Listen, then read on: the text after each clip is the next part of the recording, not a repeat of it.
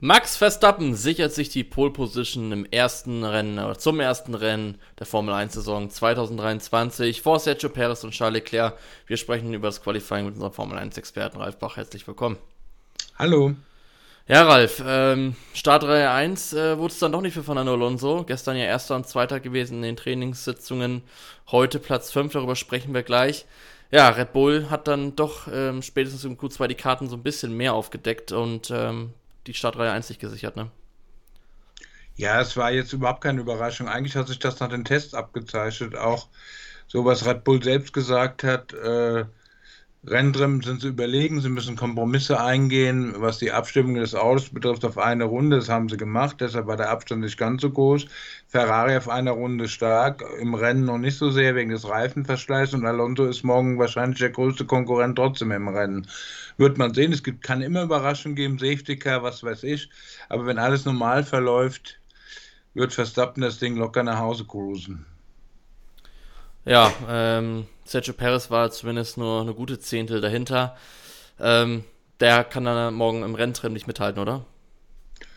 Ja, was heißt mithalten? Äh, ich glaube nicht, dass er die Aufgabe morgen Max gleich im ersten Rennen richtig zu attackieren. Red Bull wäre froh, wenn sie einen Doppelsieg landen. Perez Aufgabe ist ganz klar, Max zu unterstützen. So wird es auch passieren, wenn nichts außerordentlich passiert.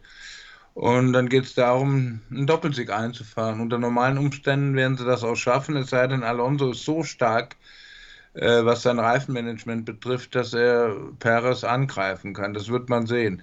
Äh, man muss auch sehen, ob, wie der Start verläuft, die erste Runde, ob es Safety Car gibt, Crash oder technische Defekte, glaube ich jetzt eher nicht. Und, aber wenn alles planmäßig verläuft, äh, sind die ersten beiden schon gesetzt und dann wird es einen harten Kampf um den dritten Platz geben. Und wer ist da deiner Meinung nach äh, der Favorit? Also wir haben heute Charles Leclerc und Sainz auf 3 und 4, dann Alonso auf 5. Ja, schon Alonso, wenn man. Also ich habe ja gesagt, dass äh, die Testfahrten haben sich so ein bisschen bestätigt, was Qualifying betrifft. Wenn das auch so im Rennen ist, ist Alonso klar stärker als Ferrari im Rennen. Aber man muss halt vorbeikommen. Der, der Start ist schon entscheidend und die ersten Runden und dann muss man sehen. Aber rein von, vom Rennspeed her ist Alonso stärker als Ferrari. Das muss man im Moment so sehen. Und jetzt gucken wir mal, was Mercedes noch gefunden hat. Tote Wolf sagte, sie, rutschen weniger. Das heißt, bei der Rennperformance sind sie vielleicht ein bisschen besser, aber sie sind halt zu weit weg. Ja, das war auf jeden Fall überraschend. Äh, nur Platz 6 und 7 für Russell und Hamilton. Ja, schauen wir mal, wie gut es morgen für Mercedes aussieht, aber die wollen ja wahrscheinlich sogar das ganze Auto umbauen, zumindest da, die Seitenkästen. Naja, wenn man das zwischen den Zeilen so hört, was die sagen, oder nicht nur zwischen den Zeilen, Tote Wolf sagt ja, mit dem Konzept kommen wir nicht weiter, Hamilton hat es ähnlich gesagt. Also, was, äh, sie werden ein neues Auto bauen, neues Chassis, ob die das B-Version oder sonst was, und zwar habe ich gehört, sind die sowieso schon dabei, das haben sie überlegt parallel. Geht natürlich ums Geld, geht äh, an Ressourcen, geht in Energien, aber sie müssen es machen, um ihre Ziele zu verwirklichen. Und wenn ich das Tempo von Mercedes mir angucke, traue ich denen zu, dass sie in Imola zum Europa-Auftakt mit einem Auto aufkreuzen. Dann heißt das aber noch nicht, dass sie gleich dabei sind, weil dieses neue ich sag mal, das neue Konzept, das sie dann äh, ausprobieren, müssen sie auch erstmal verstehen und lernen. Und ohne Testfahrt, nur mit Simulator, wird das schwer. Ich glaube, da ist jetzt Mix sehr gefordert, weil er im Simulator ganz sicher viele, viele Stunden verbringen muss, um dieses, die Daten für, ich sag mal, das neue Auto, das sie da jetzt entwickeln, sammeln zu können, um schon vorbereitet zu sein.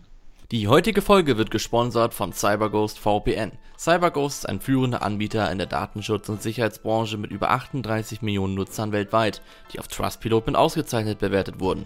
CyberGhost VPN verbirgt deine IP-Adresse und verschlüsselt deine Internetverbindung, damit du sicher online bist. Mit einem einzigen Klick kannst du ganz einfach deinen virtuellen Standort ändern, damit du die Formel 1 Rennen ab März problemlos auf ORF oder SRF verfolgen kannst. Denn CyberGhost VPN ist die perfekte, kostengünstige Alternative zu teuren Streamingdiensten und Abonnements. Alle unsere Zuschauer und Hörer erhalten einen achtfachen Rabatt auf das 2-Jahres-Abonnement und weitere 4 Monate gratis. Das heißt, du zahlst nur 2 Euro und 3 Cent pro Monat. Besuche dafür cyberghostvpn.com slash f1insider. All das ist risikofrei, da du auch eine 45 Tage Geld zurück Garantie und 24-7 Zugang zum deutschsprachigen Kundensupport erhältst. Also schnall dich an und mach dich bereit für eine adrenalingeladene Fahrt. Mehr Infos dazu findest du in der Beschreibung. Jetzt bringst du gerade schon Mick Schumacher ins Gespräch. Ähm, hat Hülkenberg heute ein bisschen seine Karriere gekillt mit dem starken Qualifying? Nee, heute noch nicht. Wir haben ja schon über die Quervergleiche geredet, die da kommen.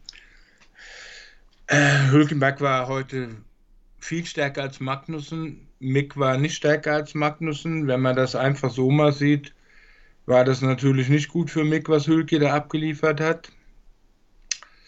Aber wie gesagt, es ist mir noch zu früh. Es ist so ein kleiner Trend. Hülke hat eine riesen Duftmarke für sich gesetzt. Wenn er eine Duftmarke für sich setzt, heißt das natürlich auch, dass Mixleistungen gegenüber Magnussen nochmal neu bewertet werden. Aber es ist das erste Qualifying gewesen, nochmal von 23. Wir haben morgen ein Rennen, dann müssen wir mal gucken. Also gut war es für Mick nicht. Der muss halt gucken, dass er jetzt bei Mercedes alles tut und, und seine Karriere woanders weiterführen kann.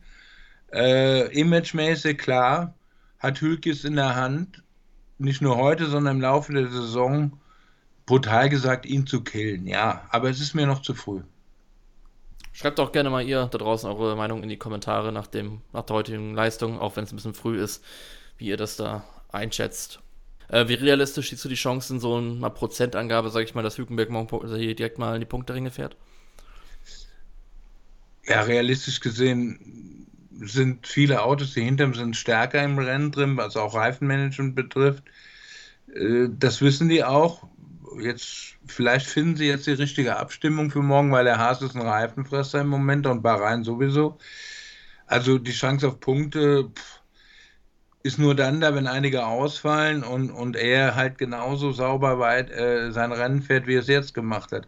Aber man, man kann sich freuen, wenn er es schafft, aber das wäre eher eine Überraschung. Sind wir mal gespannt, was passiert. Dann kann auch ein paar Safety-Car-Phasen geben. Crashed, wer weiß. In der Formel 3 wurde ja heute, glaube ich, mehr in einem Safety-Car gefahren, beispielsweise, als äh, normale Rennrunden gefahren wurden. Ja, was äh, mir auch aufgefallen ist, ähm, nach dem Q1 zumindest, äh, es gab fünf Fahrer von fünf Teams, die ausgeschieden sind. Generell ist es schwer, einen ganz klaren äh, Underdog in diesem Jahr auszumachen. Es gibt nicht dieses eine schlechteste Team, oder? Ja, wundert mich auch ein bisschen. Ich dachte, Williams und Haas sind nach den Tests dachte ich, sind schon ein bisschen hinten, sind sie aber nicht. also zumindest nicht auf einer Runde.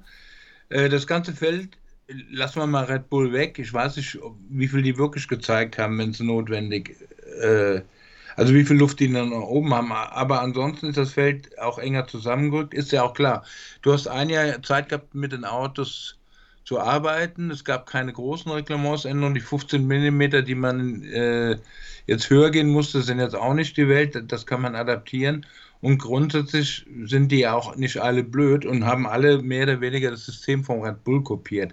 Das führt natürlich dazu, dass die Autos sich annähern.